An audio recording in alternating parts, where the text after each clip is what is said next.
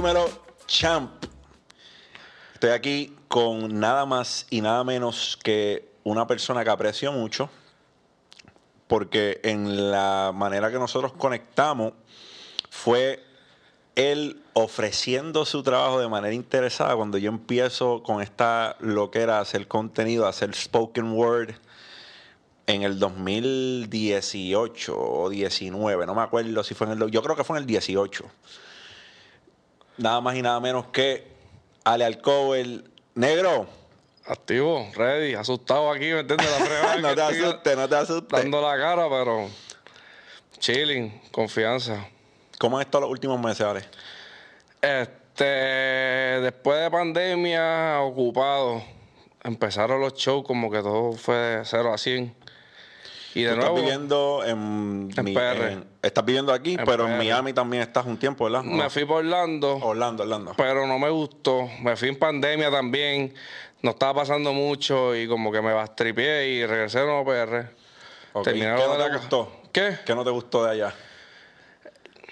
No sé, no encontraba como ¿Cómo desenvolverte? Sí, estoy acostumbrado aquí en PR, ¿me entiendes? Como que me fui para allá y porque no estaba pasando nada en PR por lo de la pandemia y de momento todo el mundo empezó a llamar, mira, esto, esto y esto, y todo era en PR.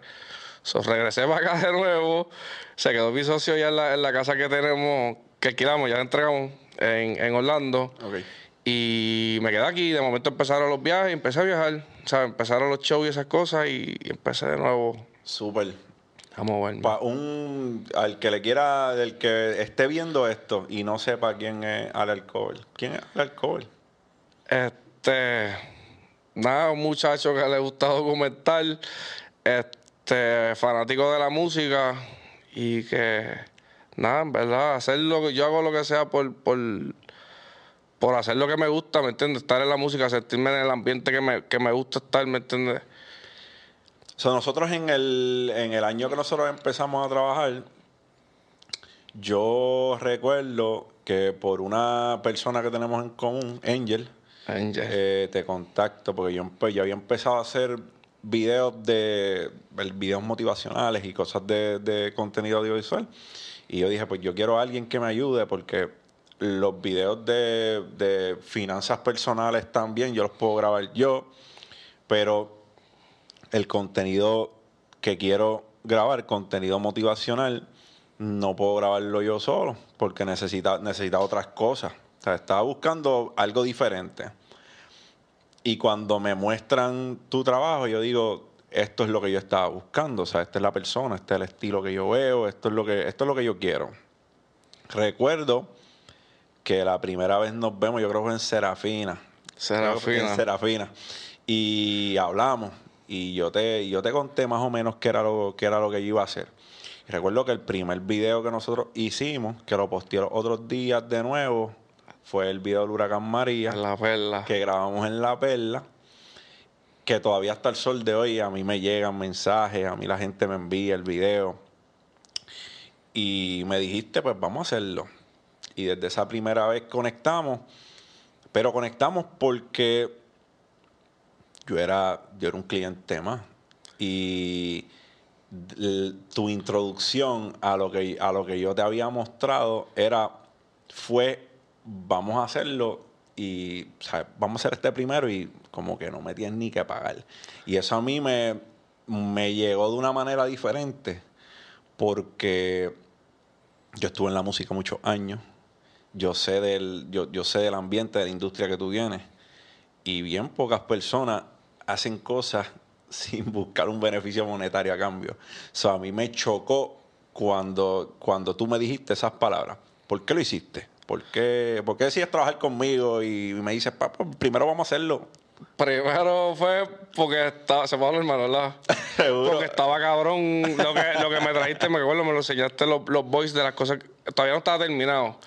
Yo creo que yo tenía parte escrita. Parte, pero estaba bien cabrón. Entonces, como que a mí me gusta, qué sé yo, desarrollar cosas y ver qué cosas cojan como que forma este, desde el principio. porque yo me acuerdo que yo recité parte de la poesía que yo tenía escrita para el video de María. Yo te dije, esto es parte de lo que tengo. Y me enseñaste uno que no lo he hecho todavía, no sé si lo piensas hacer. El de las balas, per- el de, la- Sí, el de las balas perdidas. Sí, creo que era el de las balas perdidas.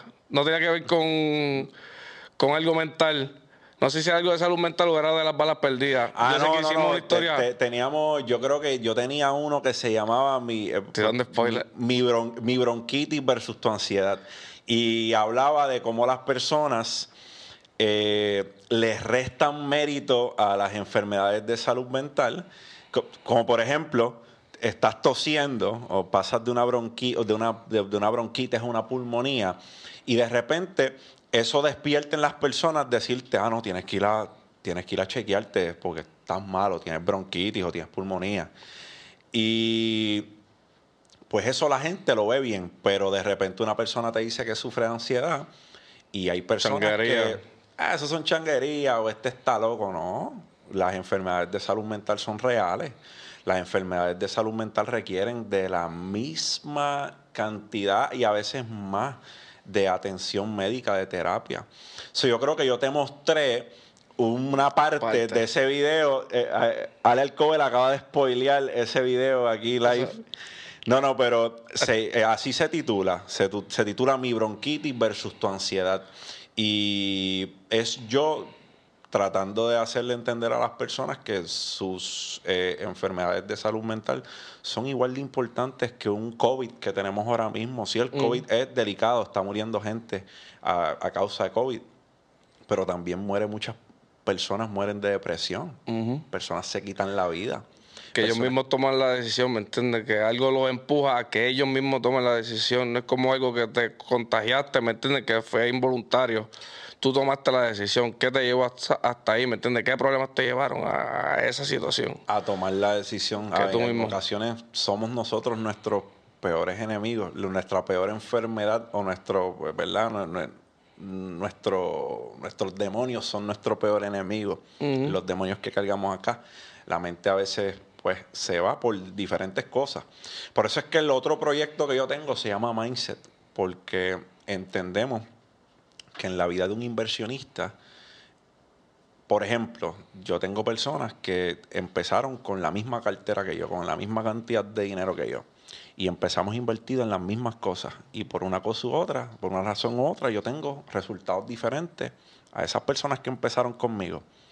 Y solamente trata de algo, trata de la mentalidad, que eso es lo que nos separa. So, hacemos el video del huracán María y después seguimos trabajando varios videos Y más. hicimos, hicimos como dos o tres Hicimos más. como, como tres o cuatro videos más. Sí. Entonces yo estaba o viajando, no coincidíamos, pero siempre estaba las ganas. Hasta el sol de hoy, ¿verdad? a mí me gustaba, yo soy fanático del rap y sentía que estaba haciendo, porque es como, no es rap, Es poesía, es pero, hay rima. Pero con jerga actual, ¿me entiendes? Que los chamaquitos se pueden identificar, ¿me entiendes? So, sentía que era algo, no era más de lo mismo, ¿me entiendes? Era algo cabrón y me quería ser parte de eso y aportar algo. Te agradezco. Es algo a diario me preguntan cuándo vuelves ¿Qué, o qué cuándo. seguir haciendo? o- o- verdad. o Y más ahora que, ¿me entiendes? Está... ¿Entiendes? Mira, pues sí, en algún momento yo, yo digo que lo que me gusta del spoken word poetry es que me siento yo y para el que no sepa, en algún momento yo compuse música y por eso es que se me hace tan fácil componer poesía. Además de eso, pienso que es un área que, que me toca porque estoy en la poesía, yo puedo abordar muchos temas. Yo puedo hablar de, yo puedo hablar de la salud mental, yo puedo hablar de nuestro sistema educativo, yo puedo hablar de las finanzas, yo puedo hablar de lo cotidiano, yo puedo hablar de lo que me dé la gana en la, en, en la poesía. Y hacerlo de esa manera, pues para mí es un hobby, algo que disfruto. So, de, debería ser más a menudo. Debería ser más a menudo, pero está bien, un hobby. Pero sí, pero sí, lo voy a. En algún momento van a, van a seguir viendo ese contenido y espero que tú estés en Puerto Rico para que podamos grabarlo, porque si tengo que coger un avión puñeta para grabarlo, No. se me complica. so, Ale, ¿cuándo, cuándo tú te das, o, o cómo te das cuenta que, que te gustan las cámaras, brother? Porque la, ¿sabes? Tirar, fo- tomar fotos y grabar Pues- es, es arte. Empezamos porque es arte. Pero ¿cómo lo descubres? ¿Cómo?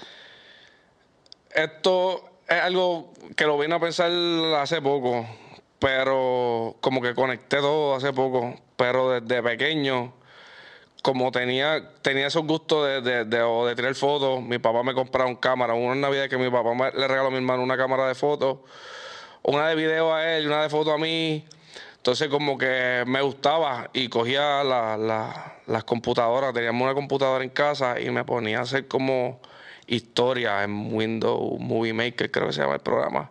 Como que montaba unas pequeñas historias en, en, en video y cuando había reunión de cosas familiares las presentaba a la familia, como que miren esto es lo que hice y eran cosas cosas de niños, ¿me entiendes? Hacíamos lucha de, como pedazos de lucha libre entre los, entre los primidos y yo era el que me dedicaba como a filmarlo todo, a hacer un intro de cada luchador tuviese su intro y preparaba como que esas cosas. Nada, entré a la universidad, cosas de niño, para mí eso era un juego, ¿me entiendes? Entonces, ¿Te divertía? Me divertía, era algo que me divertía. Entonces empecé mi primer año de universidad, fue en la UPR, estaba estudiando este, ¿qué está estudiando? Publicidad. Publicidad, está estudiando publicidad. Mi primer año fue de publicidad. ¿Eso fue forzado por alguien? Este, no fue forzado, pero fue buscando con mami. Mami es una persona que siempre me ha. O sea, es lo que me gusta. Ya me puso en teatro, pero cuando chamaquito me gustaba mucho jugar a, actuar y esas cosas, ya cogí me metió en teatro, se fue súper hasta abajo conmigo, ¿me entiendes? Participé en obras, visitamos universidades, llevando la, obra. Porque más padres deben ser así. Sí, sí, sabes que yo lo, lo y, y, se lo agradezco mucho, ¿me entiendes? Creo eso en mí ese ese todo hacer lo que te guste, ¿me entiendes? Divertirte. Entonces, en primer año de universidad cogí de electiva una de fotografía y como que el sistema en ese momento de universidad no me estaba gustando, este o sea, lo único que me gustaba de ese año de universidad era esa clase de fotografía que la cogí como electiva porque mami está, trabaja en el periódico, so, el fotoperiodismo me, me llamaba la atención. Este, madre mía, si tengo los pensamientos regados, yo soy así medio loco. Usted hable. So, estaba triple con la universidad, estaba con esa clase de fotografía y ese año de universidad leí uno de los libros que para mí cambió mi vida. Fue, creo que fue el año después que Steve Jobs falleció y mami me, me regaló la, la autobiografía, una, una, biografía autorizada por, por Steve Jobs que hizo Walter Saxon y me metí demasiado como que en la vida de Steve Jobs. Me volví como un fan de él y una de las cosas que él decía en, en una parte del libro era que si no te gusta, si cuando te levantabas era algo como que si hoy te levantaste y no te gusta lo que estás haciendo, como que debes cambiarlo, ¿me entiendes? No, no, era, era algo así, no recuerdo bien las palabras exactas, pero era algo así. Y tuve como un momento de, no sé si epifanía o algo así, y dije, ¿sabes? me fui, me, me dropié de la universidad y me fui para otra a estudiar fotografía, que para ese momento no es lo que vi ahora, pasó dos o tres años después, lo que explotó todo esto del media y las redes sociales, cuando entré era como algo inseguro, ¿me entiendes? Mucha gente me decía como que no, te va a ir bien a la fotografía, video, que, o sea, lo único que había eran los periódicos. El que estudiaba eso en ese momento era o para fotoperiodista o para hacer, este como fashions y esas cosas. Y como que yo no me veía, o sea, no me veía en ninguna de esas dos cosas. Y tenías que forjar tu camino entonces, tenías que hacer algo Exacto. diferente. Entonces ahí me salté, brinqué completo a lo que era video y foto. Entonces en la universidad empecé a juntarme con artistas. Este, ¿Cuál fue el primer artista que trabajaste? El primer, primero video, primer primer video fue con Bray y Joy Santana. Bray Tiago y Joy Santana. Bray. Ah, Bray, Bray, Bray, la obra negra, la obra, sí. la, okay. Fue mi primer video y fue por asistir a un pana mío que creo que para ese tiempo estaba todo el mundo dándole unas mon, unas cosas así, y él no lo podía decir. Yo, bro, esos son Bray Joyce. ¿Entiendes? ¿Cómo va a dejar pasar esa oportunidad? ¿Me entiendes? Esos son los muchachos que están ahora mismo. Y él no era muy fan de la música. Y bueno, si tú quieres, ve y grábalo tú, ¿me entiendes? Y yo, bueno, lo grabo y tú lo facturas. A mí no me interesa, ¿me entiendes? El dinero. Yo lo que quiero es grabarlo y ver lo que es eso, ¿me entiendes? Porque esto es lo que yo veo en YouTube. Quiero grabarlo y buscar cómo editarlo.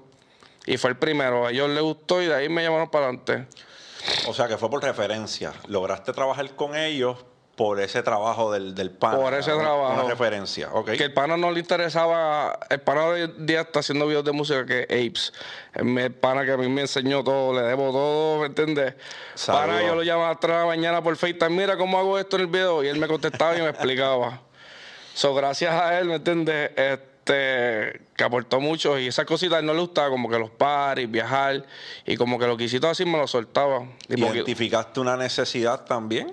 Porque si a él no le gustaban, pues tú cachabas el guiso. Exacto, exacto. Que a veces no era ni, ¿me entiendes? No era ni con paga, era que realmente me gustaba, era algo que me gustaba. Y como lo veía en YouTube, era algo que quería hacer, quería experimentarlo y pasar por la experiencia. So, regalaste mucho trabajo. Sí, mucho, mucho. Y, igual cobrando. Lo que cobraba al principio eran cosas para pagar la gasolina y más nada, ¿entiendes? Pero yo con saber que salía el video las redes sociales y que estaba haciendo lo que me gustaba y haciendo algo cabrón, estaba súper. ¿Qué tan importante ha sido eso? Porque ah, vamos a tomar en consideración que gracias a, a eso que tú hiciste es que otros artistas se siguieron inter- interesando en tu trabajo. Exacto. So, lo, lo- lo ves como algo importante, que diste ese trabajo upfront antes de buscar una compensación monetaria. Claro, porque creé el portafolio de cosas que no habían, ¿sabes? No era lo mismo, no es lo mismo vender una idea de lo que tú puedes hacer o lo que tú quieres llegar a hacer sin, sin de esto que enseñarle, mira, esto es lo que yo hago, míralo. Y mira las redes sociales, mira lo que causa esto y lo otro. Y es que también es algo que eh, en, como que en, en esto de los camarógrafos y más cuando empecé, ya yo creo que ya no tanto, pero cuando empecé había como una, no sé, entre los camarógrafos de que no regalen el trabajo, que tal este está cobrando barato, entonces siempre habían como comentarios porque la gente termina averiguando cuánto es que tú cobras y para ese tiempo, ¿entiendes? Como si estuvieses dañando el mercado. Dañando que- el mercado. Este. Pero es parte del joseo, ¿me entiendes? Yo nunca lo voy a criticar tampoco a nadie como que su manera, porque es que es la manera de darte a conocer. Nadie te va a pagar, va a venir a querer pagarte dos mil, tres mil pesos por un video, ¿me entiendes? De un show, si no han visto nada de lo que tú has hecho, ¿me entiendes? Como tú vas a venderle algo que tú no has hecho. No tienes portafolio. Los otros días yo hablé con Juan, eh, fue uno, fue el primer episodio de Dímelo Champ, Saludos Juan Salgado, y él habló de eso. Él habló que sus primeras 10 o 15 piezas, 10 o 15, porque él era, él pintaba, él era pintor antes de ser tatuador. So, él identifica un campo que no, no había sido explorado y él dice que su momento de, ok, debo empezar o debo hacer esto, es cuando se da cuenta que el campo no está explorado y además de eso decide empezar a donar varias piezas. Me, me dice que creó como 10 o 15 piezas y ahí tenía trabajo para mostrar. So, por eso resona mucho lo que estás diciendo, porque eh, es así con, con- con las mentorías también, personas que ofrecen su, su trabajo y así es que tú conectas con ellos. So, yo también lo identifico como, como, algo, como algo que a mí me ha ayudado. Yo- muchas cosas sin buscar nada a cambio.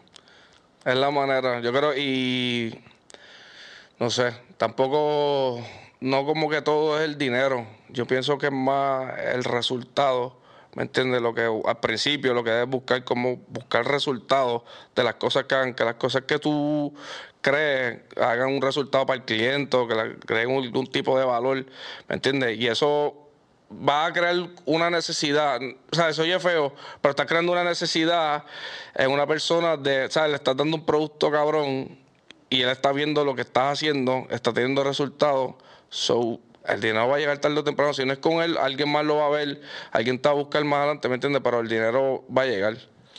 Y además que nos, nos encanta hablar del resultado como algo que es estrictamente monetario, como es algo, eh, eh, ¿sabes? Hablamos de qué recibiste a cambio y nos encanta decir, ah, pues me pagaron tanto, pero no siempre la remuneración es monetaria, la experiencia. Eh, estás hoy en la misma posición que estaba antes de haber tomado ese trabajo. Yo estoy, yo estoy seguro que no, porque de todas las, de todas las experiencias nosotros crecemos. No, no siempre la ganancia es monetaria. Hay veces que perdiendo se gana. Ujú. Y es esencial. Es esencial. Nos pasa en todo. Nos pasa en todo. Hay veces que yo tomo decisiones y esas decisiones son tomadas en base a eso. En base a la experiencia que yo quiero obtener detrás de haber tomado una decisión como esa. Aunque el desenlace final sea que perdí monetariamente, pero gané experiencia. Y Que no te eso- vuelvan a suceder. Las cosas que de eso no te vuelvan a suceder, ya la aprendiste, ¿me entiendes? Eh, para una próxima ocasión, tú sabes que por qué camino vas, Sí, por por qué cuál. camino no vas. Mm. So, estaban no hace mucho con Raúl. Con Raúl. Fue el primer artista, mala mía que de eso, el primer artista con el que estuve full fue con Raúl. O sea, que empezamos de cero. Eh, ¿Sabes? Primero que me dio la oportunidad de estar full, full, full con un artista de arriba para abajo y de tratar de hacerlo todo, que si tenía que ir a la entrevista, que ese tiempo eran en las universidades o cosas así, fue Raúl. Y ahora volví a retomar como que ¿Y cómo llegaste a él? con Raúl por Apes, porque Apes hacía videos de música y le estaba haciendo los videos. Y de nuevo, no le gustaban los shows y me lo presentó en el donde trabajaba en aquel momento. Ellos llegaron antes de un show y no, me senté y me, me lo presentó. La importancia de las relaciones, brother. Porque Abe's, brother, te dio varias, te, dio varias relaciones ahí que, que hasta el sol de hoy mantienes, porque el Raúl con el que tú empezaste no es el Raúl de hoy. El Raúl de hoy está Ajá. donde tiene que estar. Con los mismos principios y el mismo hambre que cuando lo conocí. Yo como que perdí comunicación porque me volví a trabajando en mil cosas. Y ahora que volví, no hablo mucho con él. No es como que la relación que tenía con él antes, ¿me entiendes? Pero las pocas veces que he compartido y de lo que él habla y las cosas que está haciendo, es el mismo Raúl. ¿Me entiendes? Tiene la misma hambre y las mismas ganas, todo, sea, y todo lo que él decía que iba a hacer, lo está haciendo. Un tipo súper enfocado. Me gusta, ¿me entiendes? Volví de nuevo y como que me gustó y me sentí cabrón y diablo, está enfocado, ¿me entiendes? No es artistas que pegan y se olvidan de todo y de los cuentos que hicieron y ya lo que quieren es vivir la película y más nada. El pana está súper enfocado. Qué bien. Háblame de la música. Eh, además de estar envuelto haciendo lo que haces, porque además de un creativo audiovisual, tienes tiene, tiene como un proyecto ahora que, by the way, shout out, John Lee, sigue haciendo lo que está haciendo. Papá, vas bien. De verdad que la propuesta musical me gusta mucho. ¿Y Gracias. cómo conectas con John? ¿Cómo conectas con John Lee? Este. John. Este. John fue por. por de nuevo, relaciones. Estaba trabajando en ese momento con, con, con, con un pana, Owi, shout out. Mi pana, otra persona que ha aportado mucho en mi, en mi vida y mi, la manera como pienso.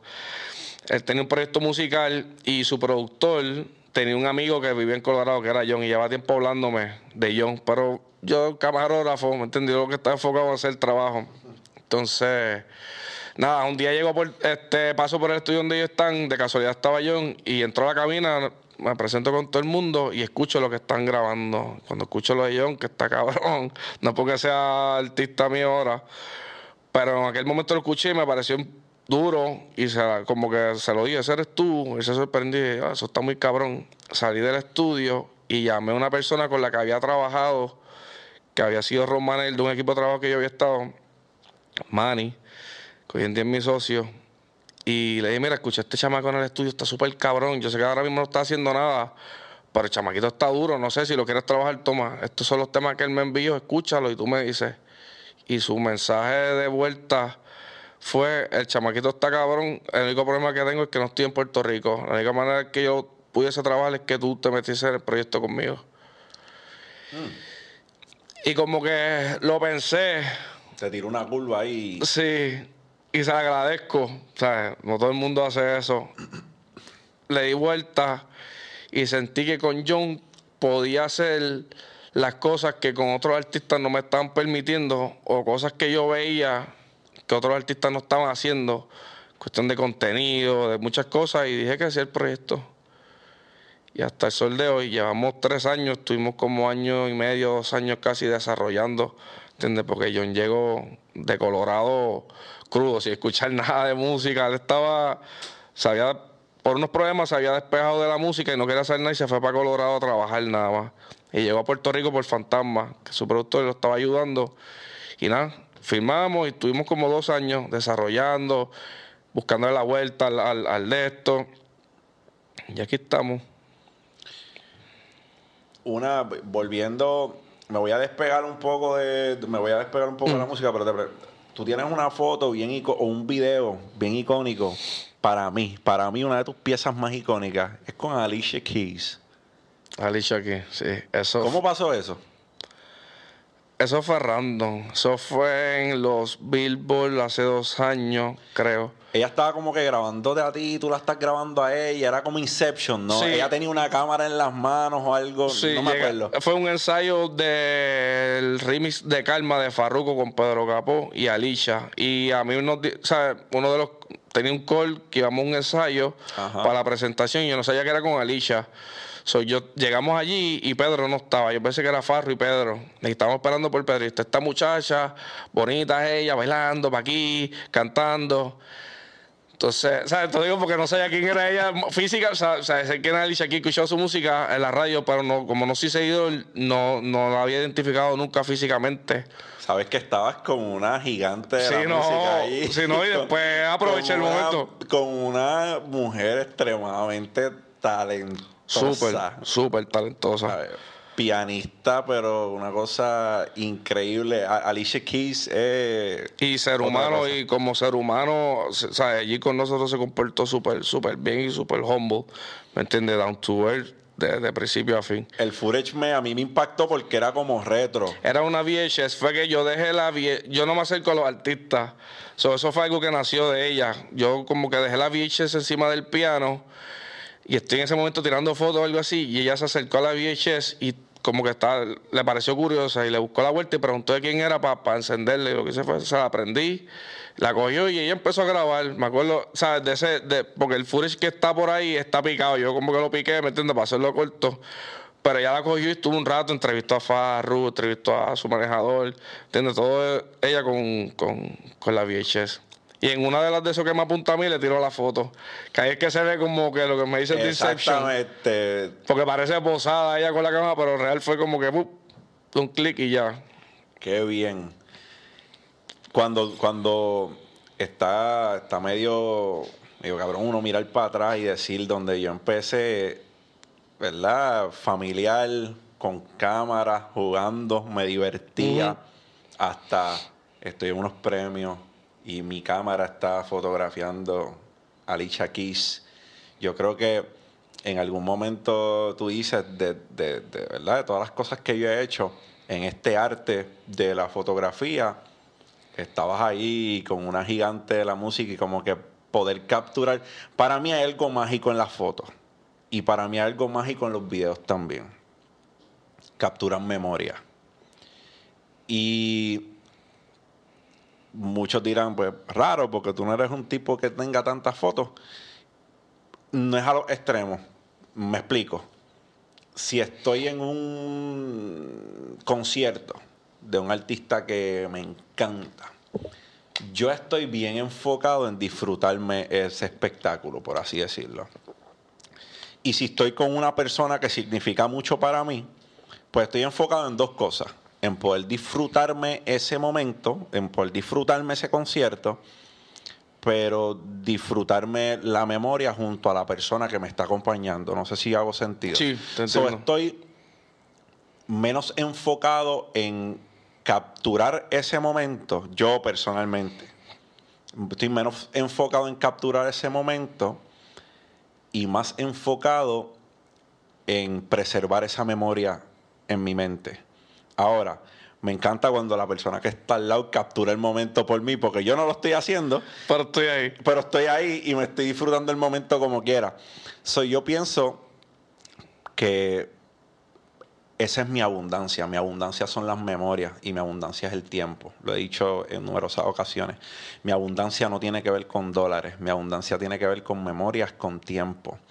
Y pienso que las fotografías y los videos traen esa magia consigo que nos, permite, nos permiten capturar esos momentos, capturar esas memorias. So, valoro mucho lo que ustedes hacen, porque cuando yo hoy analizo o veo el video que nosotros grabamos del, del huracán María, capturamos una memoria ahí y le estábamos haciendo oda a un suceso que no fue grato en nuestras vidas, al menos en la vida de los puertorriqueños. Fue un momento bien desafortunado en nuestras vidas. Y pienso que pudiésemos hacer eso, capturarlo en el lugar que estábamos, estábamos en la perla. Capturamos la esencia de yo creo que el mensaje que yo estaba tratando de transmitir.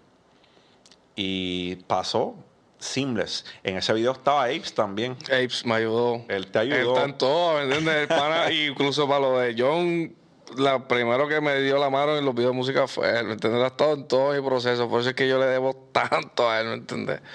Y súper agradecido siempre. Entonces, si, si se llevan algo de esta conversación que nosotros estamos teniendo hoy, es la importancia de las relaciones. La importancia de codiarte, de gente que te sume, de gente que a lo mejor abre la puerta a otras cosas, a otros lugares, a otras personas. Las relaciones no siempre son buenas. A veces nos presentan personas que nosotros quisiéramos que no nos hubiesen presentado. Ujú. Pero yo creo que por su mayor parte, en tu historia, las relaciones han sumado de manera positiva.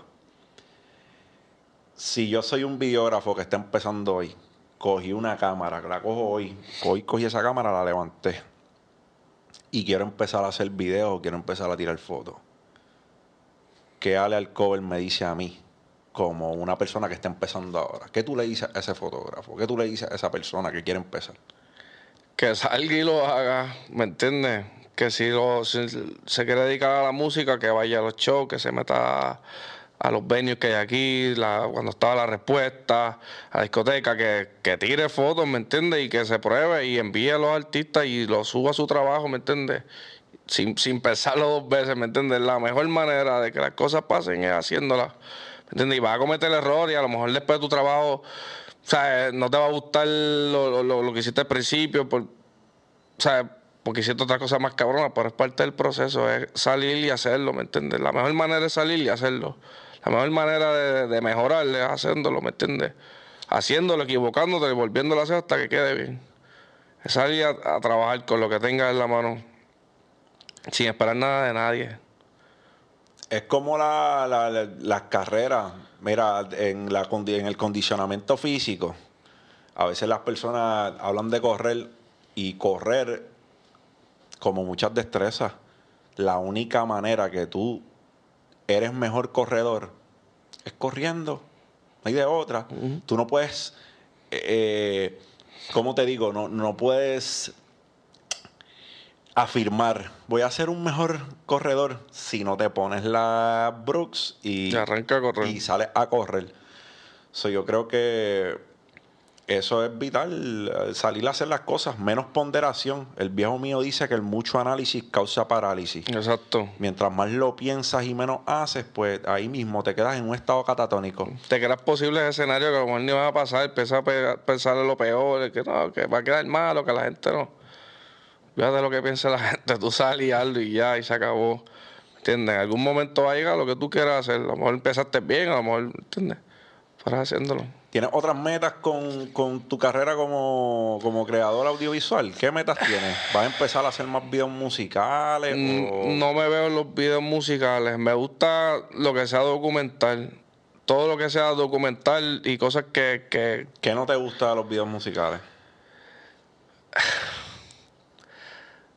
No sé, es que es como es algo que planif... O sea, respeto, ¿me entiendes? Cada cual tiene su gusto y su, su, su de esto. Es una disciplina Es diferente. una no no hay disciplina nada- diferente, pero me- lo que me llena es ahí documental y, y en, cuando llegas a los sitios, encontrarte con las situaciones, ¿me entiendes? Tú no sabes, cuando yo viajo a un país, yo no sé con lo que me voy a encontrar, ¿me entiendes? Yo no sé cómo va a ser la tarima, yo no sé cómo va a estar el público, ¿entiendes? Me gusta estar ahí en el rush y buscar qué hacer, ¿me entiendes? No ir con algo planificado, no me gusta... Se, se escucha pero a mí no me gusta planificarme mucho, no me gusta como que pensar las cosas, ok, pues vamos a hacer un video de música y esto es lo que va a estar aquí y esto es lo que va a ser allá, ¿me entiendes? Porque te creas expectativas, ¿me entiendes? Y hay veces que las cosas o por cuestión de budget o cuestión de, por cualquier cosa no, no, no pasan o no son como las tienes en mente, So, no me gusta crearme expectativas de las cosas, me gusta salir y hacer y de lo que tengo buscar hacer algo cabrón. Yo, yo creo que puedo decir que me tomó años encontrarme como inversionista. Hay inversionistas diferentes. Hay personas que son day traders en, en- en cierto mercado. Hay inversionistas a largo plazo. Hay, you name it. Hay inversionistas de opciones que son operaciones cortas. Te ¿Cuándo tú te encontraste? ¿Cuándo tú encontraste tu estilo? Porque tú tienes un, a mí me parece, no sé, y yo no soy fotógrafo, yo sé de cámaras lo que tú sabes de astronauta. Eh, pero entiendo que tus videos como tal, cuando yo veo un video tuyo, es bien raro que se me que yo no pueda distinguir, o sea, cuando lo veo en las en redes sociales de un artista, yo como que eh, tus videos tienen algo que yo lo que yo lo identifico. Es como que un estilo, no sé si son las transiciones, no sé si es el color, hay hay algo que yo me permita distinguir tu contenido. ¿Tú te encontraste en algún momento o dijiste como que yo creo que este, este es más mi estilo, colorizo de esta manera o tiro de esta manera? ¿Qué- ¿Te encontraste en algún momento?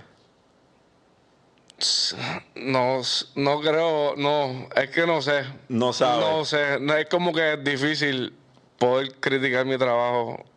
No sé. Debes ser tu peor crítico. Yo creo que yo creo que el ojo, yo ya mi ojo está acostumbrado a algún tipo de cosas, no sé lo que es, porque no estoy programado, te lo juro que yo no planifico ni los tiros ni nada, yo llego y brego con lo que hay, igual incluso cuando edito no es como que tengo una paleta de colores que siempre utilizo, ¿me entiendes? Como que trato de buscarle el look y después termina que terminan todo, ¿sabes?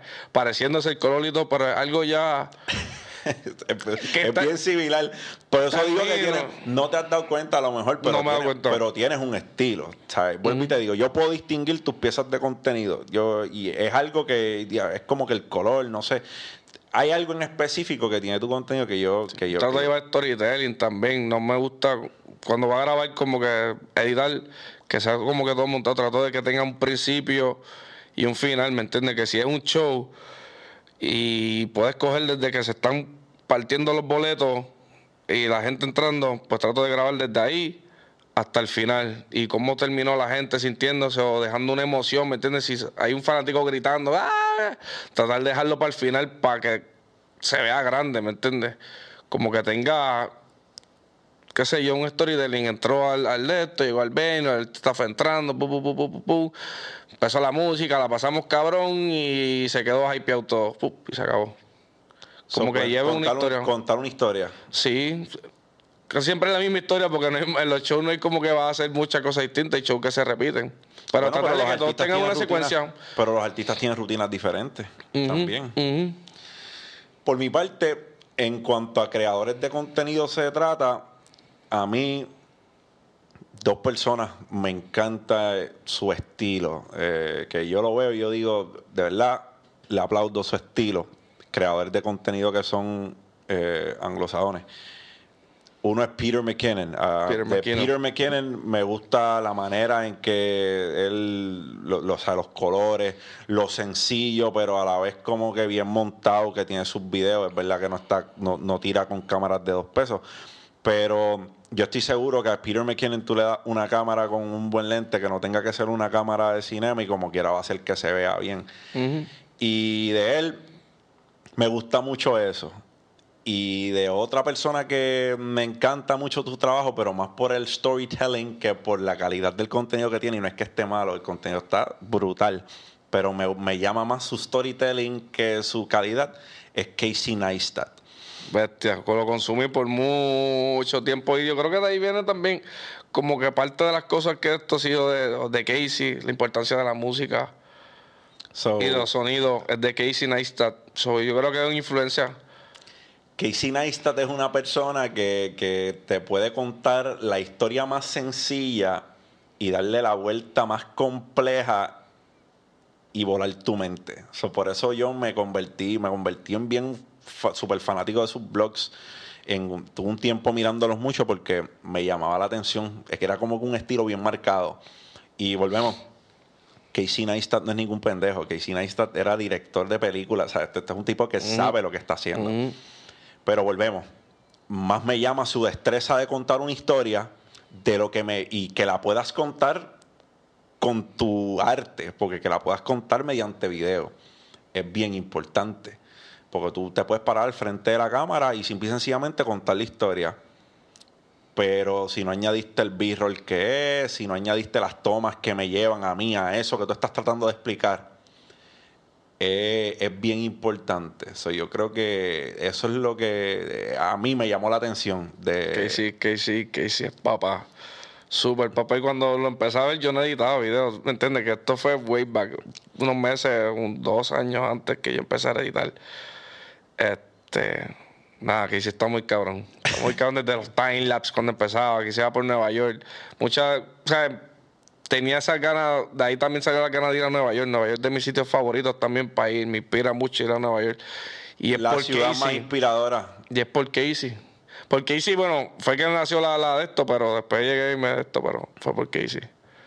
Casey Neistat, un maestro. El que no haya visto, si te gusta todo esto que tenga que ver con, con contenido audiovisual, con creatividad, Búscate a Casey Neistat. Y... Sin juzgar la calidad, que es de los primeros, de las primeras películas que hizo, que son hace 6, 7, 8 años atrás. Sin juzgar la calidad y no tienes problema con la calidad, ponte a ver eso, te va a abrir la mente bien cabrón. Eso es así. Casey Neistat es un gigante.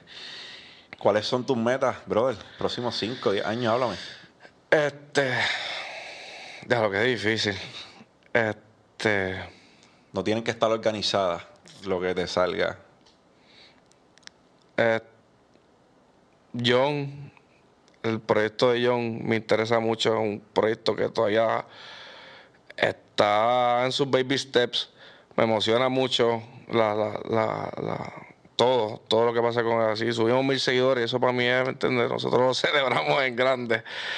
Este, me veo mucho en del proyecto de John y desarrollando otros otros artistas y otros conceptos me gusta desarrollar cosas. Me veo también trabajando para tener algo de media. No sé si un, medio o algo así. Mi mamá es, periodista. Este, le hemos dado vuelta mucho al, al, asunto de. Una agencia. ¿Como una agencia de publicidad o simple sencillamente medio? No tiene que ser publicidad, crear medios. Medio. Está algo como los YouTube Space en, en, en, diferentes partes de Estados Unidos. Oh, como un like a cowork space para los mismos creadores, que tengan un, estudio, que tengan un espacio donde puedan ir y crear. Exacto. Es un problema que hay aquí en Puerto Rico que no hay mucho espacio acondicionado o con o que le permitan a gente con poco presupuesto, ¿me entiendes? Crear cosas y ahora mismo todo está en las redes, ¿me entiendes? Hace poco, me, gracias a Gabriel Santana, shout a Gaby, me presentaron una oportunidad de inversión que está buscando expandir a Puerto Rico. En Estados Unidos se llama REC y es un espacio para creadores de contenido. Estamos hablando de desde fotos, videos, estudios de grabación con instrumentos, es algo bien montado. Y el dueño de la corporación ha levantado bastante capital. Me lo presentaron como una oportunidad de inversión. Es algo que hasta los otros días ha estado en el tintero, porque entiendo que hay una necesidad para los creadores de contenido.